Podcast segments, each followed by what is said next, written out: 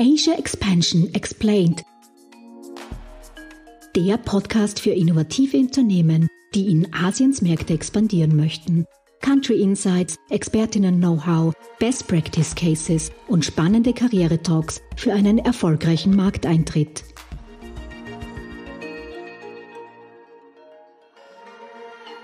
Grüße euch zu unserer siebten Podcast-Folge von Asia Expansion Explained. Der Podcast für österreichische Startups, die in asiatische Märkte internationalisieren möchten.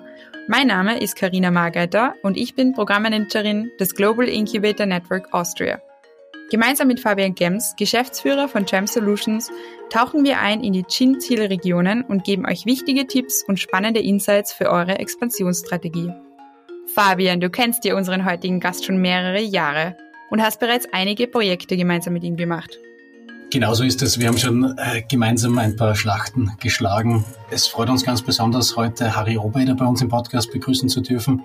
Harry lebt seit 13 Jahren in China und hat dort erfolgreich als Geschäftsführer das lokale Entwicklungsteam von Emporia aufgebaut.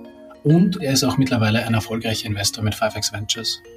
Sehr gut. Und mit Harry sprechen wir heute über How to Find the Right Production Partners in China und alle möglichen Themen rund um Sourcing, denn Harry ist ein wirklicher Experte auf diesem Gebiet. Also herzlich willkommen bei uns im Podcast, Harry. Servus, Harry. Freut uns, dass du heute bei unserem Podcast dabei bist. Vielleicht können wir gleich in das erste Kapitel ein bisschen eintauchen.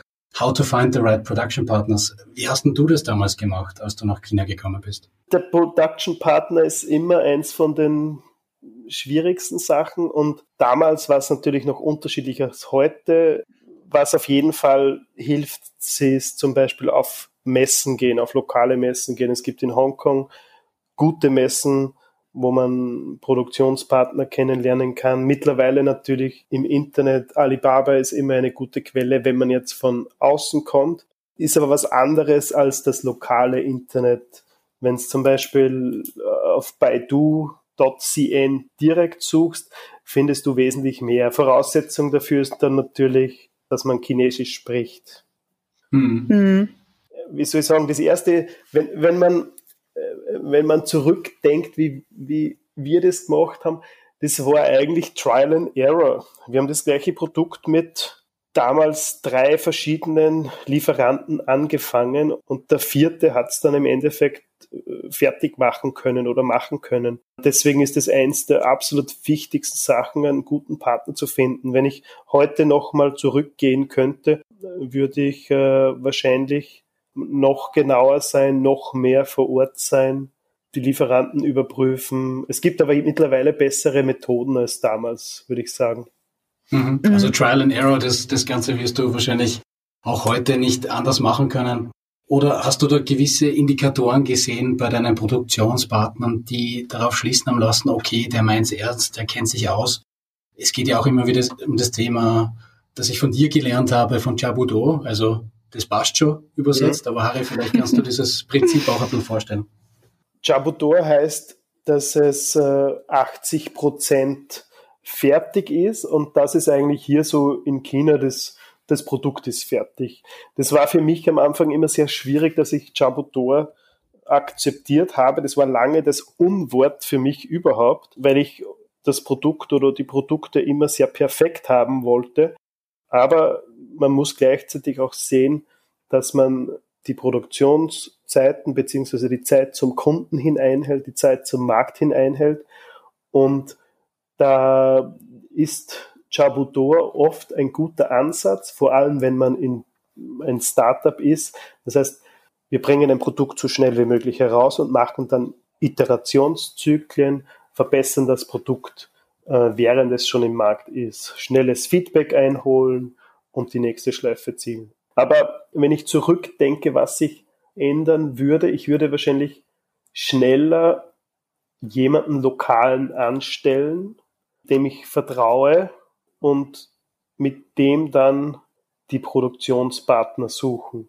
Weil es einfach anders ist, wenn du mit einem, mit einem Chinesen zusammen äh, bist, der dir die richtigen Eindrücke verrät. Es dauert Jahre, bis dass du, bis dass du mitbekommst, was den Verhandlungspartner auf der anderen Seite wirklich sagt. Das ist total schwierig, weil wir aus dem Westen kommend immer glauben, wir, wir haben die Welt erfunden und da treffen halt zwei Kulturen aufeinander. Und deswegen ist es ein bisschen schwierig, wenn man als Neuer mit, mit seiner Idee, mit seinem Produkt jetzt nach China geht und dann sagt, okay, jetzt verhandle ich dort so, wie ich auch in Österreich zum Beispiel oder in Europa verhandeln würde. Da hilft es, wenn man einen lokalen, ersten lokalen Mitarbeiter hat, würde ich sagen, dem man vertrauen kann. Mhm. Ja, Harry, ähm, jetzt waren wir ja letztes Jahr auch mit Startups in, in Shenzhen und wollten eben auch Produktionspartner teilweise finden für die Startups und da haben wir auch einige Überraschungen erlebt. Also vielleicht kannst du unseren Zuhörerinnen und Zuhörern ein bisschen einen Einblick geben, was man unbedingt beachten soll, was man unbedingt vermeiden soll, wenn man eben Produktionspartner in China sucht oder bereits hat. Was hast du da bisher so erlebt? Erleben tut man da alles. Äh, was macht man damit, damit man so wenig Fehler wie möglich begeht, ist einfach wirklich vor, vor Ort sein. Also du kommst nicht, da, da gibt es keinen Weg herum. Wenn man ein Produkt hier macht, dann muss man zumindest am Anfang vor Ort sein, äh, bei den Lieferanten sein. Natürlich das Gesamt, das, der, die, die Supplier hier sind alle gleich, wenn ich, wenn ich zu einem Supplier gehe und sage, kannst du mir dieses Produkt machen, hast du die Voraussetzungen, dann sagen alle ja. Das ist immer das erste, ja, we can do everything, no problem, we can do it. Das heißt, du musst dort hingehen, du musst dich davon überzeugen.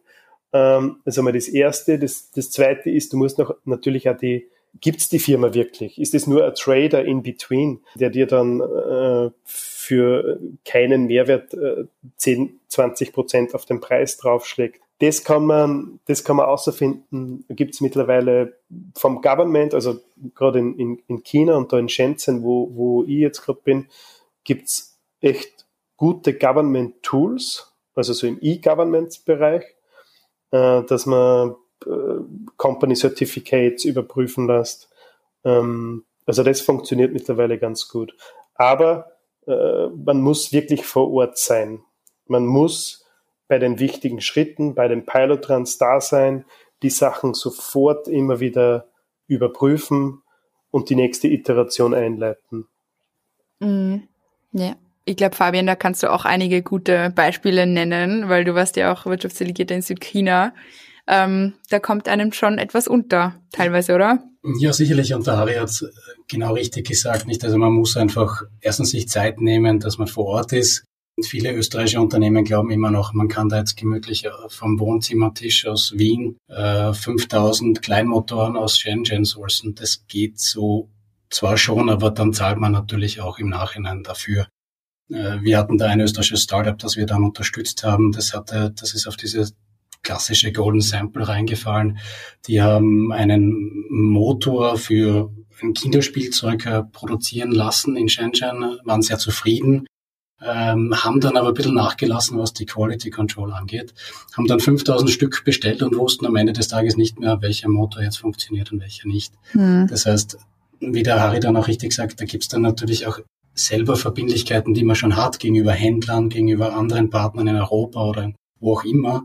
Und da lohnt es sich einfach vorher schon ein bisschen zu investieren. China ist generell, das haben wir eh schon oft in diesem Podcast gesagt, kein Markt zum Vorübergehen.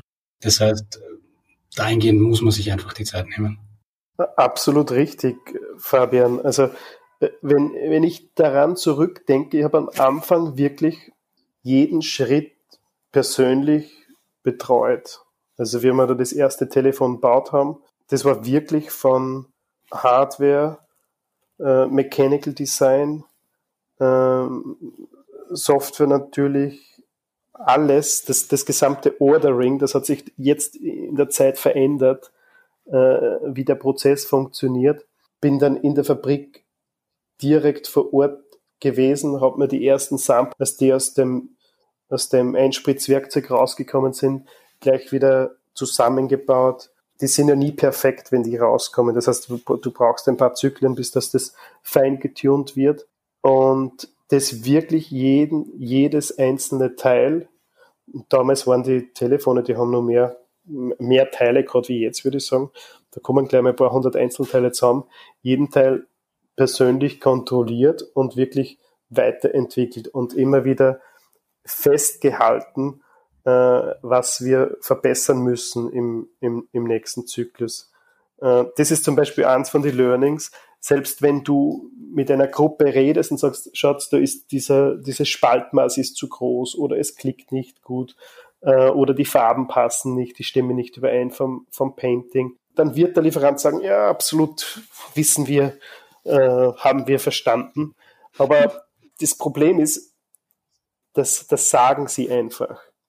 Oft verstehen sie es nicht, weil sie Englisch nicht verstehen. Das heißt, es hilft immer, wenn du einen Chinesen dabei hast, der wirklich, wirklich dich versteht und mhm. der dir das dann wieder übersetzt oder, oder der das dem Lieferanten klar macht. Und der nächste Schritt ist, dass du das, was du gesagt hast, niederschreibst, damit das auch nochmal extra abgelegt ist, damit man nachher darauf zurückgreifen kann.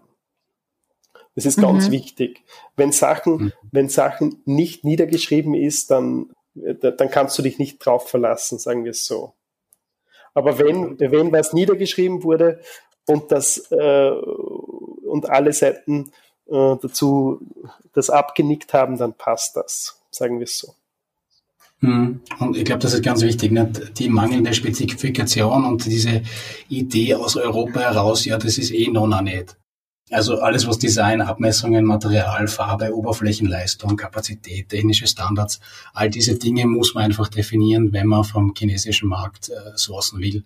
Also wie, ich hatte pro Jahr sicherlich 100 Anfragen, wo es darum gegangen ist, dass irgendwas irgendeiner der, der häufigsten Fehler dann äh, wieder passiert. Und es ist halt relativ müßig, dann immer wieder darauf hinzuweisen. Ne?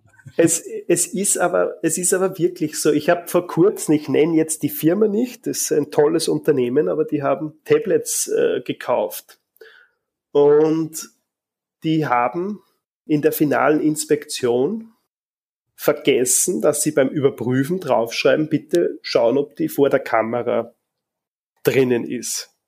Und das war nämlich bei den Samples nicht so, was aber so vorher gefordert wurde. Und dann hat es eine größere Bestellung gegeben und das war nicht so. Und, und die Quality-Inspektoren, die das dann inspiziert haben, haben genau nach dieser Liste inspiziert. Denen ist aufgefallen, dass keine Kamera drinnen ist, haben aber nichts gesagt, weil es nicht auf der Liste gestanden ist zum Überprüfen. Mhm. Jetzt, sind die, jetzt sind die Geräte in Österreich angekommen und dann sind sie draufgekommen, da sind ja keine Kameras nicht drinnen vorne.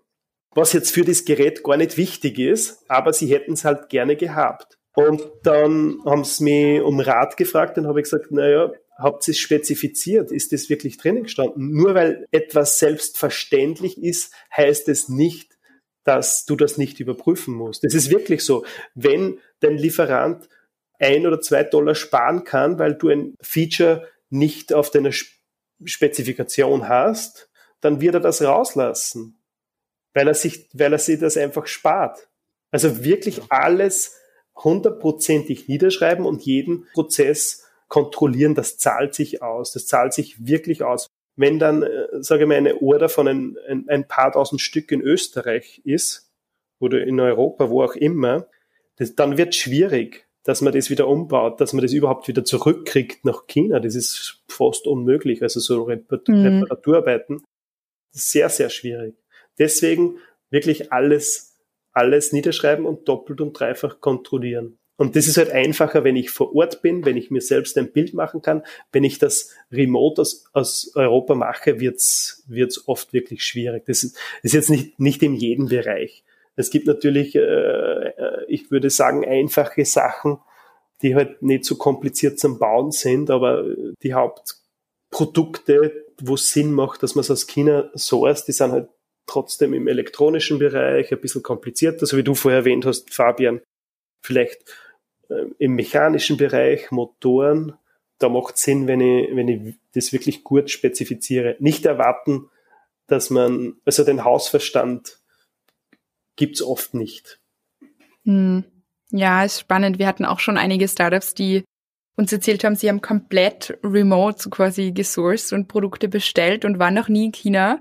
Was mich auch immer wieder überrascht, dass das überhaupt äh, noch möglich ist. Aber genau deswegen sprechen wir das auch hier an in unserem Podcast. Ja, möglich ist es schon. Ne? Also entschuldige Karina, wenn ich dich unterbrich. Möglich ist alles. Nicht nur, es kommt halt immer darauf an, man, ob man da mit dem Risiko leben kann.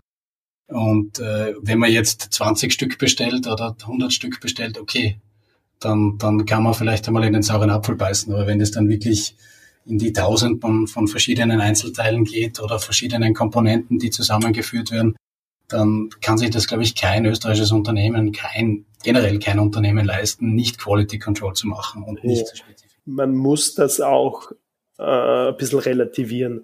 Wenn ich jetzt ein Startup bin und meine ersten Prototypen zusammenbaue und deswegen äh, einfach online source und Bauteile mir zusammensuche, dann ist ja das absolut vertretbar, wenn jetzt einmal was kommt, was, was nicht hundertprozentig okay ist.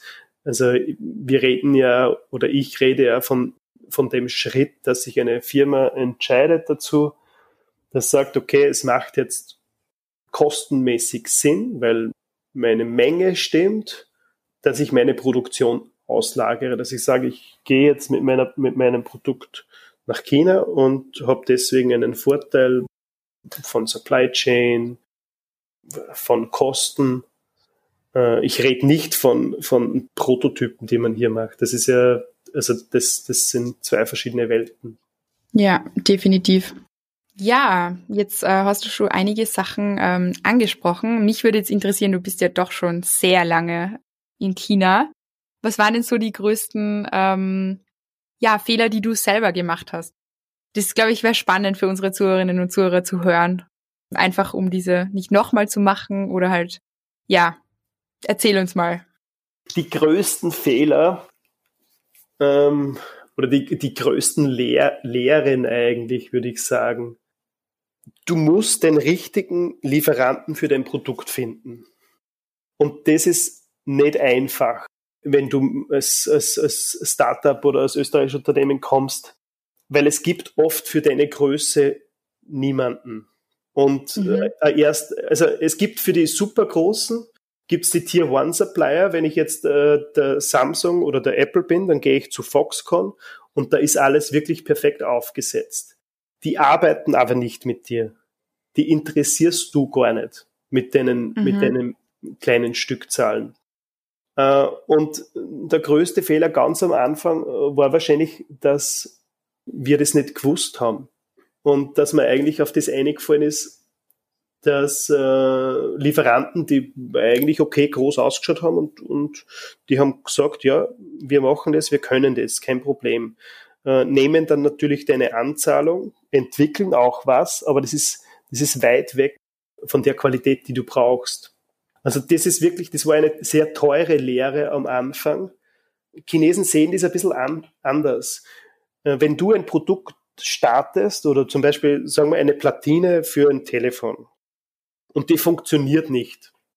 Weil du hast dann GSM, äh, Neues drauf, Rauschen drauf, da sind ja dann Antennen, äh, die, die dann wiederum äh, Schwingungen oder, oder Wellen induzieren und dann kannst du das im Receiver, im, im Lautsprecher hören. Das ist alles mittlerweile besser geworden.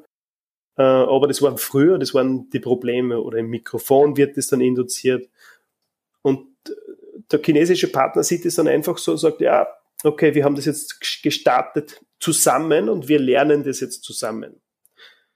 Du musst dann extrem viel Aufwand reinbringen und Ressourcen von außen, damit du dem Lieferanten eigentlich lernst, wie er seinen Job machen muss. Also für das, was du bezahlt mhm. hast. Und das war eins von den größten, von den größten Learnings. Also ich habe ich hab einfach gemerkt, ich brauche mein eigenes Team. Ich habe ein komplettes Entwicklungsteam in Hardware, Software, Mechanical in jedem Bereich die können jetzt nicht alles selbst machen, aber sie können die Lieferanten wirklich anleiten. Das heißt, wir geben das vor, was wir brauchen, wir unterstützen die auch, wir, wir, wir bauen uns die Qualität des Lieferanten so weit auf, wie wir das brauchen. Also das, das, das dauert am Anfang immer, würde ich sagen, ein Jahr, wenn ich, wenn ich einen neuen Lieferanten nehm, dazu nehme. Aber das funktioniert mittlerweile sehr gut. Und sie nehmen das auch an. Also die Lieferanten mhm. nehmen das auch an. Es gibt natürlich auch andere Learnings. Ich hab, wir haben produziert mit, mit einem großen internationalen Unternehmen. Elcotec war das damals. Und ich kann mich noch erinnern, wir waren mit dem Eigentümer im, in einem Gespräch am Vortag über Telefonkonferenz, weil es weil es äh, es hat, es hat Gerüchte gegeben über den Konkurs und er hat uns das versichert, nein, überhaupt kein Problem, überhaupt kein Problem. Und die Chinesen da haben uns gesagt, dass das, dass das schon sehr, sehr schlecht ausschaut. Und er hat gesagt, na, kein Problem. Und nächsten Tag war das Ganze im Konkurs und Millionen an Ware in, in den Fabriken, die dann vom, äh, vom Government versiegelt wurden. Also das, mhm. sind, das sind Lehren, wie soll ich sagen, es kommt viel auf das Bauchgefühl drauf an und, und wirklich wieder auf das hier zu sein und zu sehen, wie, wie verhalten sich die Leute, was ist wirklich dran, was, ich, was, ich, was ist nicht dran. Ich glaube, das ist ein wichtiger Punkt, den du ansprichst, Kommunikation generell. Äh, wie wichtig ist es auch für dich als, als Geschäftsführer, dass du immer wieder Gesicht gibst, äh, den wichtigsten Lieferanten? Oder hast du da die Erfahrung gemacht, dass das nicht so wichtig war für deine, für deine geschäftlichen Beziehungen? Also ich würde sagen, das ist nach wie vor wichtiger als Verträge. Man kann Verträge schließen, das macht man auch. Und da hat man mittlerweile auch mehr Erfolg als früher, wenn man, wenn, wenn man das dann durchpeitschen will, gerichtlich zum Beispiel. Aber wenn man eine gute Beziehung zu dem Lieferanten direkt, und das heißt, das sind die Eigentümer vom Lieferanten, wenn man eine gute Beziehung zu denen besitzt, dann ist eigentlich alles andere zweitrangig. Also es ist nach wie vor sehr, sehr wichtig, wenn ich eingeladen werde, zum Beispiel wenn es neue Fabrikseröffnungen gibt oder so, dann, dann ist das wichtig, dass man das daran teilnimmt, dem Face gibt, wie, wie das heißt, wie das heißt hier in China. Ähm, aber ich würde zum Beispiel nie nach dem Dinner noch bleiben. Weil das ist dann, wie soll ich sagen, das zweischneidige Schwert. Also ich würde nie Party machen mit Lieferanten, sagen wir es so. Mhm. Keine Party mit dem Harry. Na gut, dass du mit uns manchmal Party machst, hoffentlich, mit mir schon.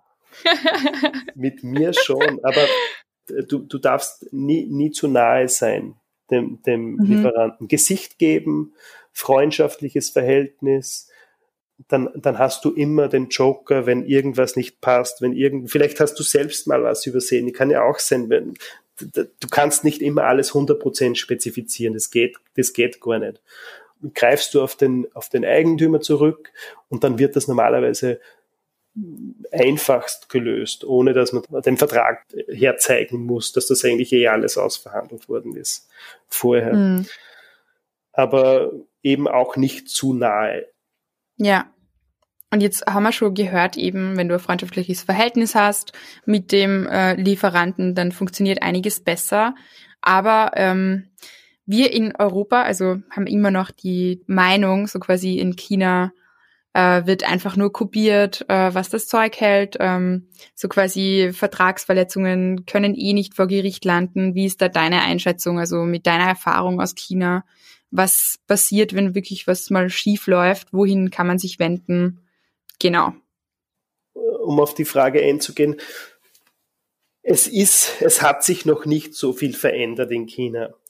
Ähm, es, du läufst nach wie vor Gefahr, auch wenn du Verträge hast, dass du eben, dass du eben kopiert wirst. Da, bevor wir da auf die, auf die Vertragssachen eingehen, äh, würde ich sagen, da kommt es wieder darauf an, was für einen Partner du hast. Wenn du ein wichtiger Kunde von dem bist und ein gutes Verhältnis mit dem hast, ist das Risiko wesentlich geringer. Wenn der genug Business mit dir macht, dann braucht er die quasi nicht und braucht nicht äh, woanders sein, sein Revenue Stream machen.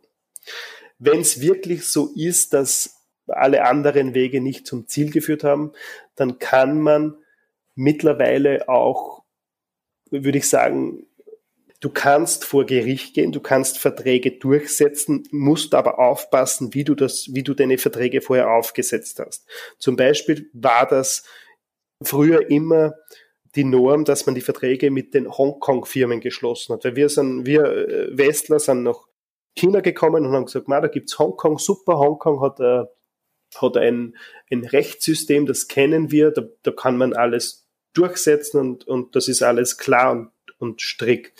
Aber für die Chinesen ist Hongkong teilweise sogar ein Schutzschirm. Die haben dann eine Firma in Hongkong, mit denen die Verträge geschlossen werden. Und dann gibt's die Firma in China. Die haben aber miteinander nichts zu tun. Wenn du jetzt äh, wenn du jetzt einen Disput hast und sagst, okay, äh, das ist die Hongkong-Firma, dann machen die die Hongkong-Firma einfach zu. Und äh, du hast keine Chance, nach China zu gehen. Das heißt, Verträge immer mit beiden Firmen schließen. Immer mit der chinesischen Firma schließen und immer mit der Hongkong-Firma schließen. Es ist natürlich leichter, Geld nach Hongkong zu überweisen, äh, von Europa aus jetzt. Deswegen fließt das meistens, das Finanzielle läuft alles über Hongkong und die Produktion findet aber in China statt. Aufpassen bei den Verträgen. Wenn man das dann gemacht hat, dann gibt es mittlerweile hier in Südchina einen neuen Distrikt in Shenzhen, der nennt sich Jianhai. Der soll oder der wird gerade aufgebaut für internationales Recht. Das heißt, du kannst dann so wie in Hongkong auch in China ganz normal deine, deine Vorliegen vor Gericht bringen. Dauert alles ziemlich lange, das ist aber in Österreich oder in Europa auch nicht anders. Aber ich würde sagen, unter zwei Jahren geht ganz, ganz wenig. Das heißt, wenn es mhm. geht, dann alle anderen Wege versuchen. Und auch wenn die, wenn die Situation schon sehr verfahren ist, dann einen Schritt zurück und einfach noch, noch mal zu verhandeln versuchen. Ja, und ich kann da auch noch, also auch bevor man diesen letzten rechtlichen Schritt dann auch setzt, kann man natürlich auch zur Außenwirtschaft gehen, sich einmal beraten lassen. Ganz ein wichtigen Punkt, den du angesprochen hast, äh, die undichten Verträge, die teilweise einfach geschlossen werden, weil man sich das nicht überlegt und auch nicht die Kenntnisse hat als österreichisches Unternehmen. Gerade dieser Fall, dass der Vertrag eigentlich nur mit einer Hongkong-Firma abgeschlossen wurde, aber man interveniert bei der Firma in Dongguan, ist mir relativ häufig passiert. Ähm, als Anfragen von österreichischen Unternehmen, da, da tut sich dann selbst die Außenwirtschaft schwer, da Druck aufzubauen. Ähm, bei anderen Dingen wie, wie versuchten Betrugsfällen oder anderen Sachen lohnt sich auf jeden Fall einmal ein kurzer Griff zum Telefon oder E-Mail an das jeweilige Außenwirtschaftscenter, wo das Unternehmen sitzt. Ich kann mich da erinnern, bei uns hat es dann teilweise mit, der, ob das jetzt äh, aufgrund mangelnder Spezifikationen waren oder wirklichen Fehlern der chinesischen Seite, sage ich mal, ist die, die Chance, über, über eine offizielle Stelle wie, wie die Außenwirtschaft zu intervenieren, bei 50-50, aber besser als 0 Prozent. Ähm, wichtig, glaube ich, auch noch bei den Verträgen ist, dass äh, oft chinesische, englische gemacht werden, ohne dass die, die österreichische Seite überprüft, was da in der chinesischen drin steht. Da steht dann nämlich oft oder teilweise dann auch widersprüchliche oder wenn auch nicht widersprüchliche, doch ein bisschen ungenau formulierte Formeln drinnen, die dann wieder der chinesischen Seite hilft, um sich aus gewissen Sachen rauszuwiegen. Ne? Also das ist vielleicht auch noch so ein Tipp. Überlegt euch das ganz gut und eine Grundregel natürlich ist, auch der Gerichtsstand Österreich bringt euch relativ wenig. Warum? Ähm, es gibt da keine, es gibt da kein Abkommen über die Vollstreckbarkeit von Urteilen. Das heißt, am Ende des Tages ist das dann auch eine vergebene Liebesmühe. Österreichische Unternehmen versuchen immer, mhm. einen österreichischen Gerichtsstand reinzubringen. Das bringt euch aber relativ wenig in diesen Fällen. Also das sollte auch äh, beachtet werden. Ja, absolut. Also die gleichen Fehler habe ich selbst auch begangen. Es hat aber nicht wirklich zu dem Zeitpunkt war das Wissen auch noch nicht so da. Also es hat wenige gegeben, mit denen, mit denen du dich austauschen kannst die dir diese Erfahrungen erspart hätten. Ich kann mich nur erinnern, vor 13 Jahren hier in Shenzhen, das jetzt das Mecker für Elektronikprodukte ist, als Ausländer hat man sich gegrüßt auf der Straße, weil es so wenige gegeben hat. Das Ganze ist ja erst, ist ja, ist ja sehr jung. Das ist ja gerade einmal kurz über einer Dekade, wo sich das aufgebaut hat. Und äh, ich sag, Verträge waren früher wirklich nur nicht das Papier wert, worauf sie stehen und mittlerweile hat sich das verbessert. Und mit ein paar einfachen Sachen kann man die Chancen erhöhen. Hm. Ich wollte noch fragen, weil wir jetzt eben über Verträge gesprochen haben, eben wie man die richtigen Lieferanten findet. Wie verhält sich denn ähm, der Preis? Also ist das so, dass man dann auch verhandelt oder was äh, kann man da tun? Also man verhandelt immer. Das ist einmal das Erste. Der, man nimmt nie den ersten Preis an. Wenn du ein ganz ein neues Produkt hast, dann würde ich vorschlagen, du brauchst nur auf die Hauptkomponenten schauen, die in dem Produkt drinnen sind und baust Know-how in dem Bereich auf, was, was kostet es. Das, das ist relativ einfach auf den Preis zu kommen, indem man dann die Hauptkomponenten zusammenzählt und sagt, das drumherum nur ein bisschen. Dann gibt's halt die Arbeitszeit, die verrechnet wird, das ist aber auch, das liegt eigentlich auch auf dem Tisch und dann gibt's halt die Marge, die der Lieferant dann draufschlägt. Und so kommt man mal zu einem Preis, zu einem ersten Preis. Damit man dann zu einem guten Preis kommt, würde ich sagen, immer mit zwei oder drei verschiedenen Lieferanten verhandeln. Dann wird man den Preis, also einen akzeptablen Preis finden. Das heißt aber nicht, dass man dann bei dem gleichen Lieferanten beim nächsten Produkt wieder einen guten Preis bekommt. Also das, das musst du prinzipiell immer wieder machen. Wenn du fünf verschiedene Produkte baust beim gleichen Lieferanten, dann, dann holst du bei jedem Produkt wieder Vergleichsangebote ein von anderen Lieferanten. Weil nur weil er der Arme einen mhm. guten Preis gegeben hat, heißt es das nicht, dass er dir den, die, quasi den gleichen Preis für das nächste wieder gibt. Mhm. Okay, spannend. Und wie würdest du oder was würdest du unseren ähm, Zuhörerinnen und Zuhörern empfehlen? Also zum Beispiel, wenn sie jetzt ein komplexes Produkt produzieren lassen wollen, das alles beim gleichen Lieferanten zu produzieren oder sich wirklich verschiedene Lieferanten suchen und am Ende eben das Assembling zu machen? Also wenn es ein komplexes Produkt ist, dann wird es wahrscheinlich außer es ist im, im, großen, im großen Bereich, das heißt, ich kann mit, mit uh, Tier One Suppliern zusammenarbeiten, gibt es wahrscheinlich gar keine Fabrik, die das alles machen kann. Das heißt, du wirst sowieso ein Subsystem an Suppliern aufbauen oder dein Lieferant wird das aufbauen äh, und das dann zusammenführen. Also es hat sich in den letzten Jahren immer mehr und mehr zentralisiert. Das heißt, wenn jemand gut im Werkzeugbau ist, dann macht er die, die Werkzeuge für alle. Wenn jemand gut im PCB-Bereich ist, dann macht er die PCBs für alle. Und das machen die einzelnen äh, Lieferanten gar nicht mehr selbst. Selbst das Design davon, das ist alles ausgelagert. Wenn es ein komplexes Produkt ist und das dann final zusammengebaut wird äh, in einer Fabrik, dann halte ich relativ wenig davon, dass man sagt, okay, diesen Teil lassen wir in der Fabrik zusammenbauen und diesen Teil in der Fabrik. Das schützt vor vom Kopieren nicht. Also mhm. da, das, da bin ich kein Fan davon. Es schützt sowieso nicht wirklich was vom Kopieren. Also wenn man nicht immer wieder dann den nächsten Schritt draufsetzt und einen Schritt voraus ist, dann geht man in den Markt unter. Es ist wirklich beinhart. Und gerade die Nachahmungszyklen haben sich ja deutlich verschnellert, nicht? Also früher waren das vielleicht ein paar Jahre, mittlerweile sind es nur ein halbes Jahr. Ne? Wenn sich was gut verkauft, dann wird das, ich will ja nicht sagen, dass alles kopiert wird, es wird halt, die Chinesen sehen ja das anders, sondern die sagen, ja, wir machen das auch und wir machen es halt ein bisschen anders oder wir, wir verbessern es. Das ist das, was dann oft kommt. Und es ist, es ist ja wirklich, also es gibt Produkte, die, wo die Kopie oder die Verbesserung besser ist als das Original. Und oft dann halt mit einem wesentlich günstigeren Preis. Warum wird die ganze die äh, Mobiltelefonsparte, werden alle aufgewirbelt von den Chinesen. Also in den letzten zehn Jahren äh, hat's, äh, vor zehn Jahren hat es gegeben in Samsung und in Nokia und, und, und Apple hat gerade angefangen und ein paar andere. Und mittlerweile gibt's halt nur in Samsung und in Apple und der Rest sind, sind Chinesen. Hm. Das ist Copy and Improve. Das ist nicht nur von Copy, sondern ich würde sagen Copy and Improve. Und dann haben sie immer den Preisvorteil dabei. Wenn du in den Markt gehst hier, dann musst du wirklich etwas sehr Spezielles haben. Software ist nicht so einfach zu kopieren. Hardware, alles was mechanisch ist, traut sich jemand schneller drüber.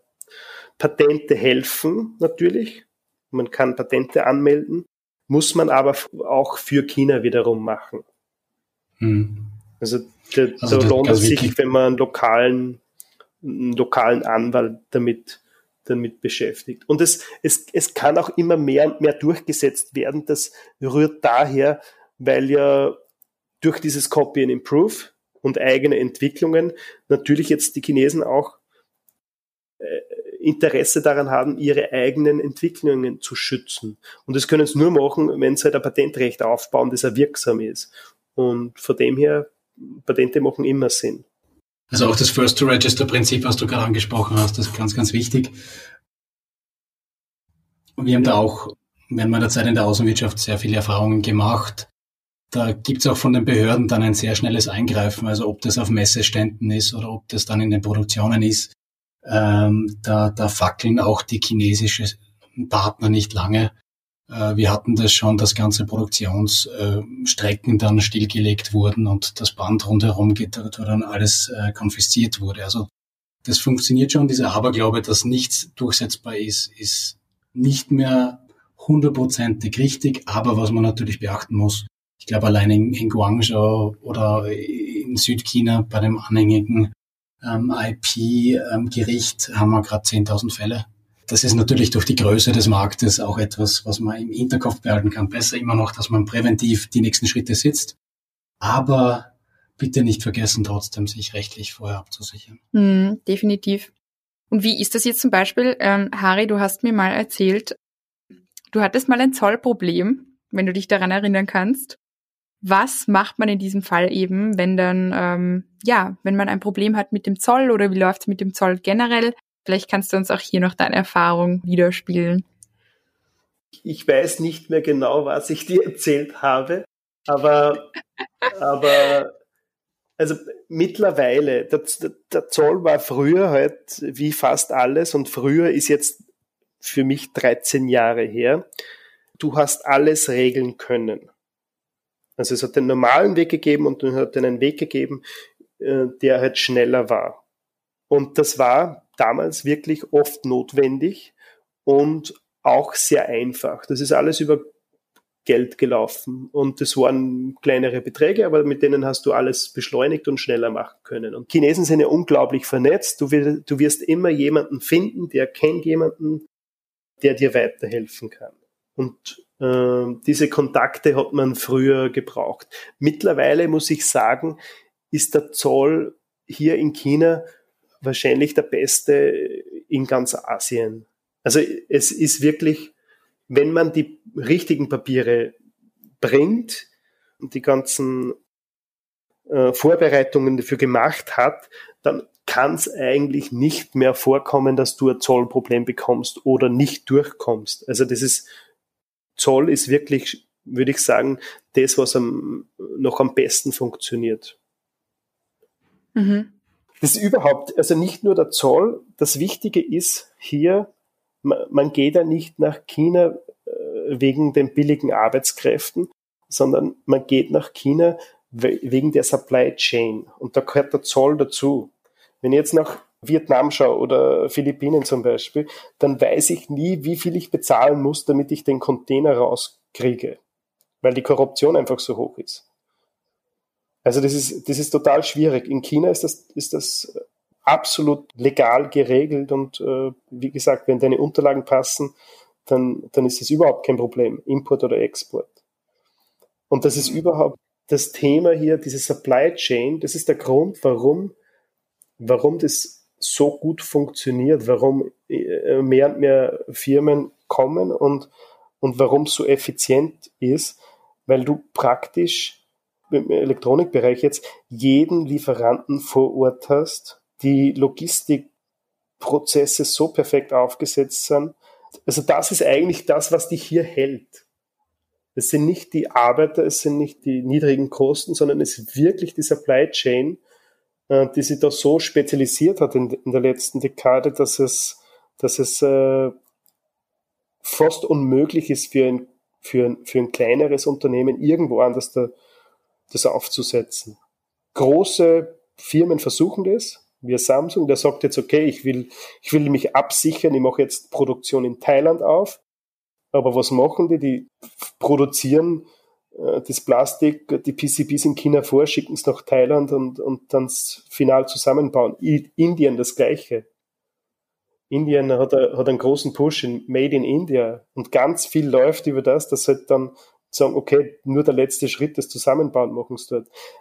Weil einfach äh, diese, diese Supply Chain wirklich, das ist das, diese riesengroße Asset, Infrastruktur jetzt. Alles funktioniert super schnell. Du, du, du kannst mit Shenfeng, das ist das ist der, DH, der DHL von, von China, schickst du äh, alles innerhalb von einem Tag vom Ort A nach Ort B. Funktioniert perfekt. Kommt immer an, hast ein vollständiges Tracking. Äh, Lieferantenbesuche, also wenn, ich, wenn du ein Problem hast, die sind alle so mobil und so aufgesetzt, dass die innerhalb von einem halben Tag bei dir sind, vor Ort. Also das ist, dieses, das, das macht es wirklich effizienter aus. Und zu der Anfangsfrage, zum Zoll nochmal zurück, ja, also da gibt's eigentlich kaum was besser, kaum ein besseres Land hier in, in Asien, das das besser, besser raus hat. Mhm. Und da sind Sie auch sehr stolz drauf, nicht wie Sie sich dahingehend entwickelt haben. Also ich habe das auch miterlebt, war dann auch immer wieder beim Guangzhou Customs Office ähm, für verschiedene Briefings und da merkt man schon, dass die auch diesen internen äh, Erfolgsdruck auch haben, wie du richtig sagst. Nicht? Das muss ja funktionieren, damit China weiterhin so erfolgreich sein kann, wie es ist. Ja, definitiv. Super. Was ist dein persönlicher Insider-Erfolgstipp für unsere Startups? Was würdest du denen auf den Weg mitgeben? Mein Insider-Erfolgstipp. Ich würde sagen, das erste Mal wirklich flexibel bleiben alles ist ständig da im Fluss. Das heißt, man darf sich nicht auf irgendwas versteifen. Ob das jetzt ein, ein Vertrag ist, eine Office-Location, ich bin schon mehrere Male umgesiedelt. Also da muss man ein bisschen das, das europäische Denken ablegen, dass man sagt, okay, das ist jetzt meine Location, äh, da richte ich mich ein. Aber man, man bedenkt nicht, dass, dass, dass das Land sich nur in so einer Entwicklung befindet, dass du vielleicht in drei Jahren an der falschen Stelle dein Büro aufgeschlagen hast. Das heißt, immer flexibel bleiben, nicht alles so ernst nehmen im Sinne von dem Chabutor, das heißt diese 80 Prozent. Natürlich vor Ort sein, also das, vor Ort sein oder einfach einen Partner finden, der vor Ort dir hilft. Das ist, das ist eines von den wichtigsten Sachen. Das ist ganz schwierig, wenn, wenn sich zwei Kulturen treffen. Der eine glaubt, er versteht, was der andere gesagt hat, sie gehen auseinander und jeder geht mit seinen eigenen Eindrücken und mit seiner eigenen Meinung dann weg. Ich habe das schon so oft gesehen, selbst wenn ich Mitarbeiter habe, äh, die jetzt in Europa sind und Mitarbeiter, die in China sind und die arbeiten dann äh, in der gleichen Firma an dem gleichen Produkt, die verstehen, also man muss die Kommunikation wirklich lernen. Das ist ein anderes Volk, das ist eine andere Kultur. Deswegen hole ich meine Mitarbeiter immer von Europa nach China, damit sie die kennenlernen. Das ist einfach wichtig. Der Chinese ist immer so höflich und sagt zu allem Ja. Wenn ich sage, habt ihr das verstanden? Sagen sie yes, yes, yes, yes, yes. Dann sage ich, habt ihr es wirklich verstanden? Dann schauen sie mal so. Und, und das, das, das meinen sie gar nicht ernst oder, oder das meinen sie gar nicht besser, sondern sie wollen da halt einfach das Face geben, dass, äh, dass eh alles sich richtig transportiert oder wurde. Aber äh, es ist ganz, ganz wichtig, dass man vor Ort in das Gesicht schauen kann von dem, dem er das gerade erklärt hat. Mhm. Also die Kommunikation ist, ist, ist das absolut Wichtigste. Und das habe ich immer wieder gesehen, wenn Europäer mit Chinesen reden, die jetzt nicht diese Erfahrung haben, und ich schaue denen zu, dann sehe ich schon, es wird nichts. Die sagen beide, ja, super, jeder geht aus, super Deal gemacht, und, äh, und es, ist, es, geht, es geht schief. Ja, das habe ich auch. Ist, für das braucht man einfach Zeit. Das, ich habe das auch jahrelang lernen müssen. Ja, definitiv. Naja, mittlerweile bist du ja ein wirklicher Experte, was das angeht. Also vielen, vielen Dank für deine Insights heute. Ich glaube, wir haben da einige wichtige Themen angesprochen. Und ähm, ja, wir wollen uns bei dir bedanken. Und ähm, bis zum nächsten Mal. Und wir sehen uns dann in Shenzhen. Genau hoffentlich bald, wenn die Grenzen wieder aufmachen. Ich sage auch danke, Fabian, liebe Karina, super dass ihr selbst in der Zeit jetzt einfach schaut, dass den Kontakt äh, weiter herstellt und, und aufrecht erhält, damit, selbst wenn man nicht reisen kann, damit man ein bisschen was von, von dem, was ihr in den Go Shenzhen oder Go Asia Programmen allgemein macht, auch online kriegt. Also wirklich toll. Danke, dass ich da dabei sein darf. Liebe Zuhörerinnen und Zuhörer, das war die siebte Folge von Asia Expansion Explained zu Festland China. Und auch bei der nächsten Folge geben wir euch wieder spannende Insights. Wir freuen uns, wenn ihr auch da wieder mit dabei seid. Bis zum nächsten Mal. Das war Asia Expansion Explained, Ihr Podcast für eure Internationalisierung nach Asien. Ihr habt Fragen, Anregungen, Wünsche? Dann schreibt uns unter podcast.gin-austria.com. Weitere Infos zu den Startup Services von Global Incubator Network Austria findet ihr auf gin-austria.com. Ready for the next steps? Go big, go global, go Asia.